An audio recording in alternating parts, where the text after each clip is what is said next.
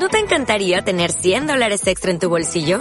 Haz que un experto bilingüe de TurboTax declare tus impuestos para el 31 de marzo y obtén 100 dólares de vuelta al instante. Porque no importa cuáles hayan sido tus logros del año pasado, TurboTax hace que cuenten. Obtén 100 dólares de vuelta y tus impuestos con 100% de precisión. Solo con Intuit TurboTax. Debes declarar para el 31 de marzo. Crédito solo aplicable al costo de la presentación federal con TurboTax Full Service. Oferta sujeta a cambios o cancelación en cualquier momento. Les quiero decir que anoche tuvimos nuestra reunión de matrimonios. Los que no, los que no vinieron se la perdieron. Estuvo muy, muy padre, muy edificante, muy instructiva. Tanto que Ángel y yo terminamos golpeados por nuestras mujeres. No, no. Los invitamos a ver a las reuniones de matrimonios, se están poniendo muy padres. Y ayer este, no predicó ni Ángel, ni Carmen, ni Coca, ni yo. Trajimos un orador invitado vía satélite, este, con los nuevos inventos del hombre blanco que hay, y estuvo muy padre. No se lo pierdan, de veras. Estamos aprendiendo mucho, todos, todos. Así que eh, los invito para la próxima reunión, es el 30 de febrero. No hay 30 de febrero. La próxima reunión yo creo que será ya tal vez para el próximo año, ¿verdad? Pero se, se avisará con tiempo, ¿ok? Eh, vamos a orar para comenzar nuestra reunión y hablar sobre la palabra. Eterno Dios, gracias. Gracias porque día con día me doy cuenta que si no es por ti las cosas no podrían ser. No hay nada más valioso que tu palabra, ni las buenas intenciones humanas, ni el corazón humano. No hay nada más que tu palabra, tu gracia, tu amor, tu misericordia. Yo te pido, Padre, que por medio de tu Espíritu Santo abras mi entendimiento y el entendimiento de los que están escuchando para que pueda con mis labios transmitir lo que viene desde el centro de tu corazón.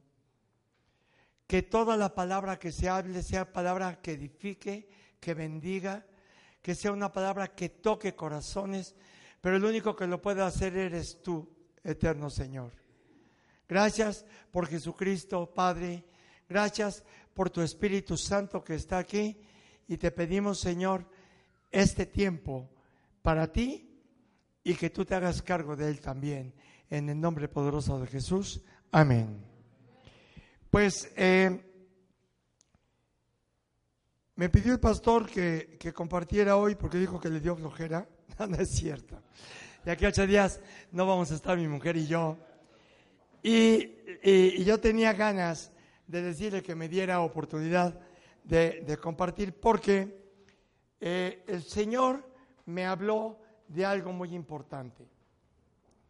Siguiendo al invisible. Ese es el tema de hoy. Siguiendo al invisible. Creo que la máxima inspiración que tenemos todos los cristianos, ¿verdad?, es imitar a Jesucristo. Pero ¿cuántos saben que eso es prácticamente imposible? Imposible. Seguir los pasos de Jesús está en japonés, chino, coreano, tailandés, árabe, todo revuelto junto. Porque en verdad es imposible. Y eso que el Señor vino también 100% hombre. Somos carne caída, raza caída, nuestras emociones, nuestras conveniencias, nuestras envidias, el orgullo, la vanidad, la soberbia, la falta de humildad, la presunción, el que dirán, tantos, tantos defectos que cargamos que imposibilitan que podamos alcanzar ser como Él. Pero humanamente hablando, y exceptuando a Jesús, que también, vuelvo a repetir, vino 100% como hombre a la tierra, pocas personas han experimentado un, grado de sufrimiento tan grande como lo hizo el apóstol Pablo. Él sufrió una gran presión.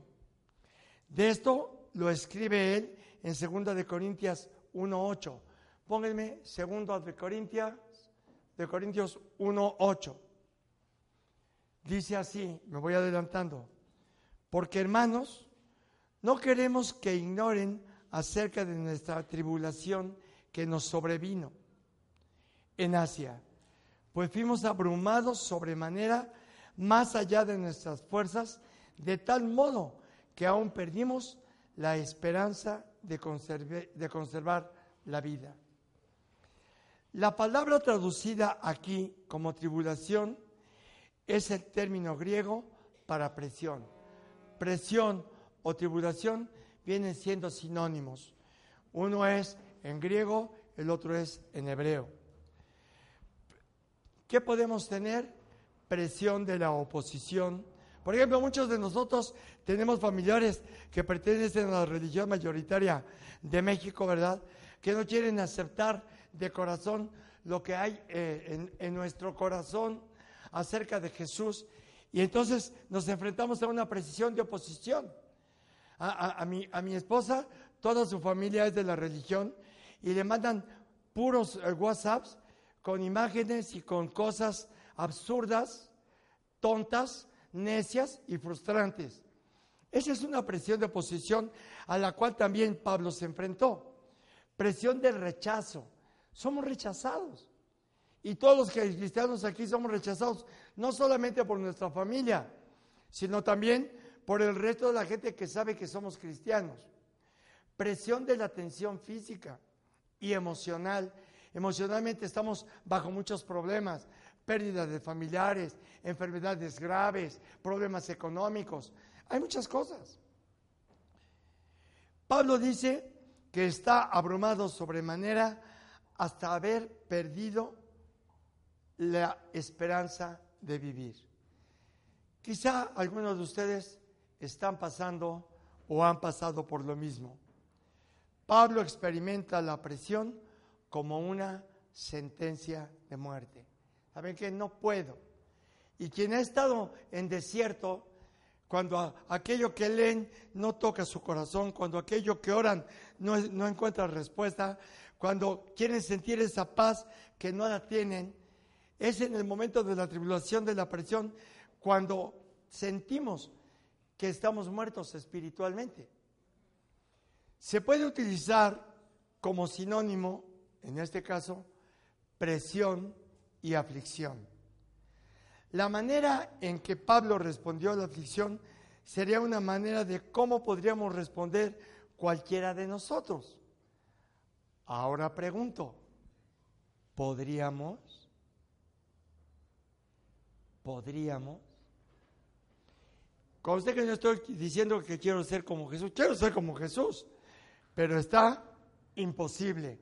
Dice que vamos caminando hasta alcanzar la altura del varón perfecto. El varón perfecto es Jesús. Es difícil poder encontrar esa estatura, humanamente hablando. Sin embargo, Pablo nos puede mostrar a través de su vida, a través de la presión y la aflicción que sufrió, que sí se puede. Enfrentar los problemas que se presentan con firmeza y determinación, como lo hizo Pablo, es difícil que alguno de nosotros lo podamos imitar. Algunos de nosotros o todos, yo no sé ustedes, cada quien su corazón, cada quien su intención. Anoche que estábamos en la reunión de matrimonios, estaba yo hablando acerca de cómo los varones debemos cuidar nuestros ojos con respecto a las damas. ¿Sí? Y estaba diciendo el orador que tuvimos la oportunidad de escuchar que hiciéramos la vista de rebote, ¿no? No. Espíritu Santo. Y sí, el Espíritu Santo puede hacer la obra en nosotros. Pero ¿saben qué? Para mí, por lo que viví, porque antes se me iban los ojos por las mujeres, completitos, mi mujer una vez me cachó ahora. Este, eh, para mí, si no estamos metidos en la presencia de Dios y tomamos su mandamiento como algo divino que va a transformar nuestra vida, no vamos a poder hacer el rebote. Porque el rebote lo hago por no ofender a Dios, no por no ofender a mi mujer, que de paso va también. ¿Qué quiero decir con esto? La palabra dice, perdón que me desvíe tantito, pero es importante. eh, todo aquel que codicia la belleza de una mujer o la mujer la belleza de un hombre, adultera en su corazón. A mí me cayó así, derechito, ¿no? Entonces, cuando yo veo una mujer hermosa, pues ya la vi porque no estoy ciego, pero quito la vista de ella, esté mi mujer o no esté. ¿Por qué? ¿Por qué? Pues porque al que no quiero ofender es a Dios. ¿Sí me explico? Tengo convicción de que es pecado. Y tengo convicción de que si peco, me va a cargar pituchi. Como no quiero que me cargue pituchi, entonces no lo hago. Lo mismo puede suceder con la cuestión de tener firmeza y determinación para vivir la vida de santidad que Pablo vivió. Ponme en segunda de Corintios 11, por favor, versículo 18. Segundo de Corintios 11, versículo 18. Perdón que vaya despacio, quiero que cada palabra que salga de mi boca sea inspirada por el Espíritu Santo y toque corazones. Entonces, a lo mejor nos quedamos hasta las 5, pero aguanten. Hasta las 5 para las 3, no. Segunda de Corintios 11, 18. Y nos vamos a seguir. Puesto que muchos se glorían según la carne, también yo me gloriaré porque de buena gana toleran a los necios, siendo ustedes cuerdos. Pues toleran si alguno los esclaviza, si alguno los devora, si alguno toma lo de ustedes, si alguno se enaltece, si alguno les da de bofetadas. Para vergüenza mía lo digo. Para eso fuimos demasiado débiles. Pero en lo que otro tenga osadía, hablo con locura, también yo tengo osadía. ¿Son hebreos? Yo también. ¿Son cristianos? Yo también. ¿Son mexicanos? Yo también. ¿Son descendientes de Abraham? Todos lo somos, yo también. ¿Son ministros de Cristo? Hablo como si estuviera loco. Yo más, en trabajos más abundante, en azotes sin número, en cárceles más, en peligros de muerte muchas veces. De los judíos, cinco veces he recibido 40 azotes menos uno. Tres veces he sido azotado con varas, una vez apedreado. Tres veces he padecido naufragio. Una noche y un día he estado como náufrago en alta mar.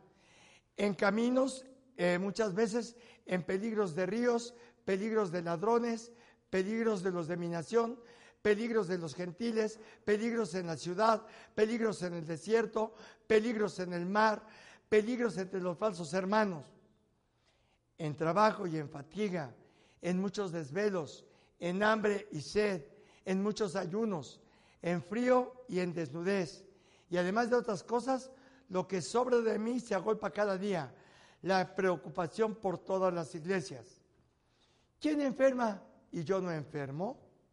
¿A quién se le hace tropezar y yo no me indigno? Si es necesario gloriarse, me gloriaré en lo que es de mi debilidad. Cristo no se vanagloriaría de esa manera. Pero Pablo se siente presionado por la arrogancia que tienen todos sus adversarios y el efecto que causaba con sus palabras en los corintios. Pablo no tiene la intención de recomendarse a sí mismo hablando de sus méritos. Sería algo tonto, aunque necesario ante la oposición que ejercían los falsos apóstoles.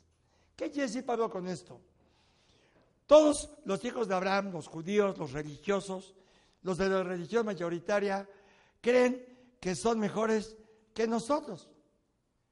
Y nosotros Hemos pasado trabajos, tribulaciones, hemos sido tratados eh, por el Señor, hemos pasado humillaciones, hemos, hemos tenido que ceder a tantas cosas que han angustiado nuestra alma, nuestro espíritu y, y no nos gloriamos, porque de eso le damos gracias a Dios, pero tenemos oposición para hablar de la palabra. Hace rato estábamos comentando este, con con, Chito y con Hugo, que son, este, son hermanitos, son nuestros hijos espirituales, acerca de que tenemos una vecina que se convirtió en testigo de Jehová, ¿verdad? Y que fue con su maestra a ver a mi mujer para decirle que querían hablar con ella, ¿no? ella dijo, ¿sabes qué? Ahorita no puedo, estoy ocupada. Y entonces me encontré a la vecina y dije, cuando quieras desayunamos, cuando quieras desayunamos, porque en mí está el Espíritu de Dios. Y por mí no va a hablar mi boca, va a hablar el Espíritu Santo. Es lo mismo con la oposición que tenemos con todo el mundo. No sé si me explico. ¿Sí? ¿No confundo? Ok. Ok. Ahora, haciendo burla, como dice en el versículo 21 de 2 de Corintios 11, para vergüenza mía lo digo, para eso fuimos demasiado débiles. Pero en lo que otro tenga osadía, hablo con la cura, también yo tengo osadía. Haciendo burla a los cargos con los que le acusa, Pablo acepta que fue muy débil al tratarlos. ¿Saben qué? Cuando enfrenten una oposición, eh, la palabra no se hizo para contender, la palabra no se hizo para pelear, tampoco para imponer. Pero sí tienen que imponer la autoridad que el Espíritu Santo les ha dado como hijos de Dios. Sí tienen que imponer la autoridad que han recibido de lo alto porque son hijos de Dios y están apartados, porque son santos. Y no son santos de velador y gladiolas. Son santos porque están apartados para Dios y el Señor nos ha redimido con su sangre y nos hace hecho reyes y sacerdotes para su Dios. Y como decía en la mañana proféticamente, y reinaremos en todas las naciones. Con mucha resistencia y después de reconocer lo insensato que es, Pablo se jacta de sus experiencias como siervo de Cristo. Burlonamente, centra su atención sobre experiencias que muchos en aquel entonces y ahora considerarían señales de, debilidad en lugar de fuerza. Cuando bajamos nuestra guardia, cuando bajamos nuestro orgullo, cuando bajamos nuestra vanidad, cuando nos humillamos, la gente lo puede considerar como algo débil. Pero eso es lo que nos da fuerza. Porque estamos honrando al grande. Porque el que se humilla será ensalzado y el que se ensalza será humillado. Pablo respondía de manera diferente. El secreto para aguantar todo lo que él pasaba, ¿saben qué era? Tenía puesta su confianza en Dios. Seguía al invisible. ¿Qué hacen aquí sentados? ¿Ustedes creen que existe Dios? ¿Lo ven? ¿Y cómo creen que existe? Por fe porque hemos sido transformados, porque hemos sido cambiados, porque hemos sido llenos, porque estamos siendo motivados, impulsados, sostenidos, amados y nos ha llenado de gloria el Señor, no nosotros. Pablo pudo aguantar todo esto porque tenía toda su confianza en Dios. Dejaba que la aflicción fortaleciera su confianza en Dios. Cuando estén afligidos, fortalezcanse en Dios. Cuando estén angustiados, fortalezcanse en Dios, aunque no tengan ganas. Cuando pasamos por desierto, ay, ya tiene rato que no paso, gracias a Dios, porque es terrible. De verdad que no dan ganas ni de acercarse, ni de orar. ¿Ves con más que hay que hacerlo? ¿Por qué? Porque nos va a fortalecer, porque nos va a levantar, porque nos va a animar, porque nos va a decir, todo lo puedes en mí porque yo soy el que te fortalece. Segunda de Corintios capítulo 1, versículo 9. Segunda de Corintios capítulo 1, versículo 9.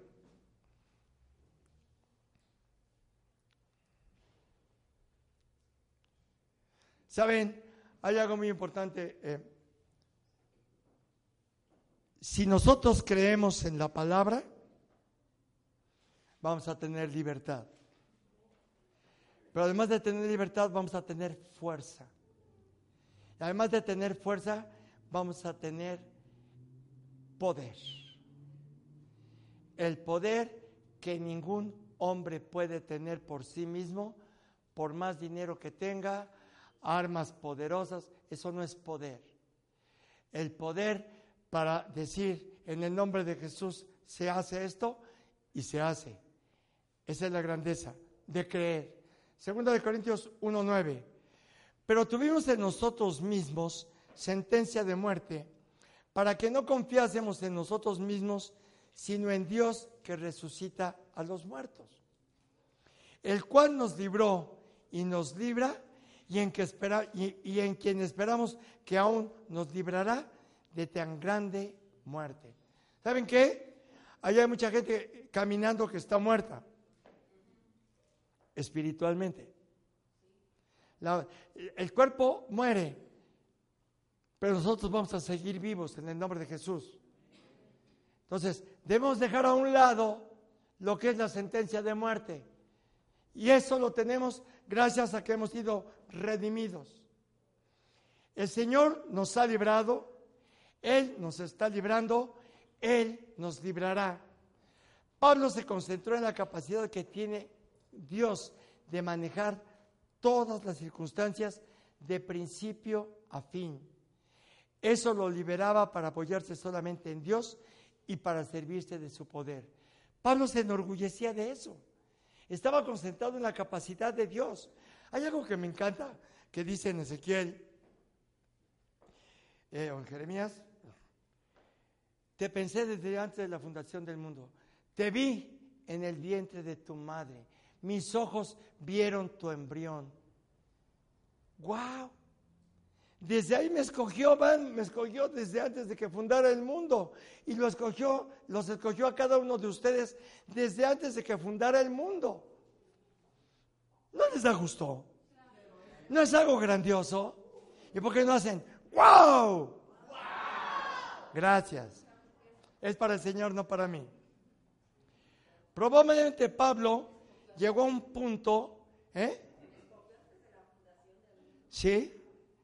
Y, desde antes, dice mi mujer, me escogiste desde antes de la fundación del mundo, sí, me pensaste, sí, y pensó este momento.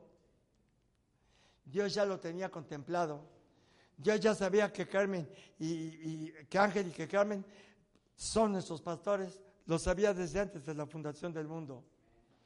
Maravilloso, ¿no? Probablemente Pablo llegó a un punto en el que comprendió que no era capaz de cambiar nada se le acabó la confianza al punto de que perdió la esperanza de vivir. Le dijo al Señor, ya no puedo más. No soy capaz, no soy competente, no tengo confianza en nada de lo mío para encontrarle alivio a esta aflicción, a esta presión que padezco. Confío en ti y en nadie más que en ti. He escuchado a gente, ¿verdad?, que está en medio de problemas económicos, en medio de problemas legales. Yo conozco a fulanito de tal. Vas a ver, él te va a ayudar. A lo mejor puede ayudar, claro. Pero lo que más nos va a ayudar es doblar la rodilla y clamarle al Señor. Que Él sea nuestro vengador, que Él sea nuestro justiciero, que Él ponga las cosas en el equilibrio en que debe estar. Algo parecido a lo que pasó Pablo está en el Antiguo Testamento sobre la vida de David, que está en Primera de Samuel, no vayan ahí, capítulo 30, versículo 1 al 6. No lo voy a leer, ni solamente quiero comentar algo muy rápido. David estaba pasado por un tiempo de ansiedad porque se habían llevado cautivos a sus hijos, a sus esposas y a todos los familiares de los que habían salido a la guerra.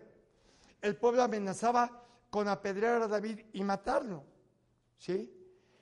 Y en el versículo final de este episodio hay algo que representa la seguridad de quien sabe que depende del Señor y dice, pero David, en medio de toda esa tribulación, se fortaleció en Jehová su Dios. Se fortaleció en Jehová su Dios. Hace un tiempo tuvo un problema bastante grave, bastante serio. Nadie se enteró, mi esposa un tiempo no se enteró porque andaba también en malas condiciones orgánicas. Lo sabían mis pastores y mis consejeros. Y un amigo médico. Pero me fortalecí porque confiaba en Jehová, mi Dios. En Jesús. En que Él es el que hace la justicia y que pone las cosas en su lugar. ¿Alguien de ustedes ha estado en alguna situación parecida a la que hemos estado hablando? Creo que todos, ¿no? Creo que todos.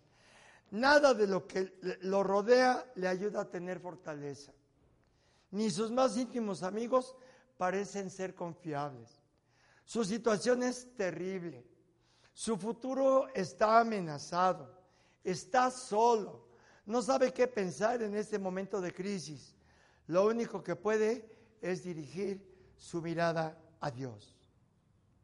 Y esto fue lo que hizo Pablo.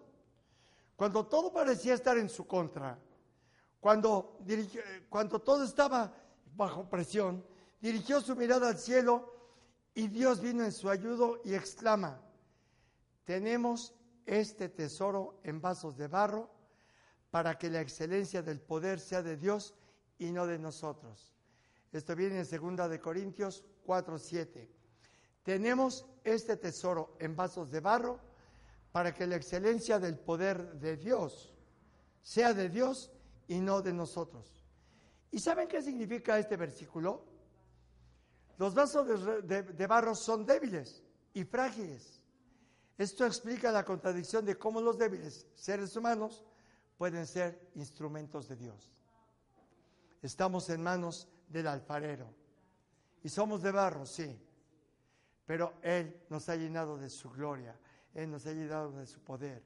Él nos ha, ayudado nos ha llenado de su fortaleza, de su bendición, de su gracia, de su amor, de su misericordia, de su paz, de la paz que sobrepasa todo entendimiento. Pablo jamás culpó a Dios por sus sufrimientos. No estoy haciendo gloria de Pablo, ¿ok? Pablo escribió la mitad o más de la mitad del Nuevo Testamento.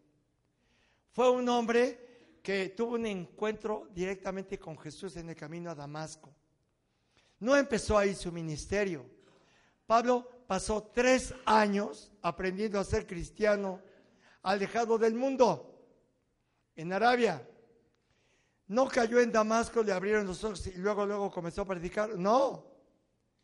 Pablo se sometió a la autoridad de los apóstoles que encontraba cuando todavía no era levantado por el Señor como el gran león de Dios, como le llama algún escritor por ahí. No estoy haciendo gloria de Pablo, estoy ejemplificando cómo si Pablo pudo siendo ser humano, nosotros podemos hacer lo mismo que hizo Pablo. La gloria es para el Señor. Pablo se mantuvo enfocado en lo invisible.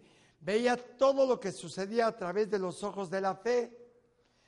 Al igual que Moisés, que según Hebreos 11:27 dice, abandonó Egipto sin temer el enojo del rey, porque se mantuvo quien, como quien ve al invisible. Hebreos capítulo, eh, capítulo 11, versículo 27. Abandona Egipto sin, sin tener temor del enojo del rey, porque se mantuvo como quien ve al invisible. ¿Por qué de eso estoy hablando de esto? Porque les acabo de preguntar si creen en Dios. ¿Y cómo van a creer si no lo ven? Por los ojos de la fe. ¿Cómo van a mantener la fe? Buscando al Señor, metiéndose en su palabra, orando día con día, asistiendo a las reuniones de oración, asistiendo a las enseñanzas, congregándonos los domingos. Al igual que Moisés, Pablo soportó los tiempos difíciles manteniendo su enfoque en lo eterno. ¿Saben qué? Lo de acá se va a acabar. Esto se va a caer cuando regrese el Señor va a regresar en medio de terremotos, lluvias torrenciales, etcétera. Esto se va a acabar. Los que estamos aquí también nos vamos a acabar. pero nuestra eternidad no, porque la tenemos garantizada por medio de la sangre de Cristo que nos ha redimido. Utilizó sus pruebas como recordatorio de que debía enfocarse en las cosas que no veía. Cuando su corazón está bien con Dios, es posible hacer eso. Hay un letrero en un lugar X que dice lo siguiente, si tienes el corazón frío, mi fuego no podrá calentarlo. Si tienes el corazón frío, dice el Señor, mi fuego no podrá calentarlo. Y aquel que se aleja del fuego, siente frío. Y aquel que siente frío, no puede vivir el calor que el Señor, por medio del Espíritu Santo, puede meter en nuestros corazones. Nada de lo que tocaba Pablo externamente lo enfriaba internamente. Nada de lo que tocaba a Pablo externamente lo enfriaba internamente. Ardía su corazón de amor por el Señor, ardía su corazón de fuerza, de denuedo, de gracia. Quería compartir, no importa si le daban latigazos, no importa si naufragaba. De hecho, hasta fue mordido por una serpiente en un lugar después de que naufragó la última vez y pensaron que Dios estaba vengándose contra un pecador y él mostró que la grandeza de Dios puede más que la grandeza de los hombres, porque no fue muerto por la mordedura de serpiente, porque el Señor lo libró. Cuanto más larga se hacía la persecución para Pablo, más caliente era su fuego por Dios. Hermanitos, queridos, hermanos, diría los de mi raza. Hermanitos, tiene que arder fuego en nuestro corazón. Pero no es porque, sí, voy a tener fuego. Pablo se pasó tres años aprendiendo a ser cristiano, porque era judío, era radical, era religioso, era medio pérfido, ¿sí? Porque no cumplía con la ley. Él mataba a una persona que estaba prohibido matar. Y mataba, mataba en el nombre de Dios, ¿no? ¿Ok? Como lo hacen actualmente algunas, algunas personas. Entonces, no se trata de si quiero fuego. ¿Quieren aprender a ser cristianos como Pablo? Métanse en la palabra, métanse en la oración, métanse a buscar a Dios. Él va a cambiar las circunstancias de su vida. Él va a cambiar todo aquello que causa dolor y que nos impide tener un corazón, un corazón caliente. Y que porque todo lo de afuera que nos rodea y nos toca, nos quita la fuerza y nos da debilidad. Mantener nuestro enfoque en lo invisible es una cualidad que se aprende. Mantener nuestro enfoque en lo invisible es una cualidad que se aprende. Supe de una conmovedora historia, a ustedes que les gusta la historia, acerca de una mujer afroamericana que cada día llegaba al hospital a, visitar. O'Reilly Auto Parts puede ayudarte a encontrar un taller mecánico cerca de ti. Para más información, llama a tu tienda O'Reilly Auto Parts o visita oreillyauto.com.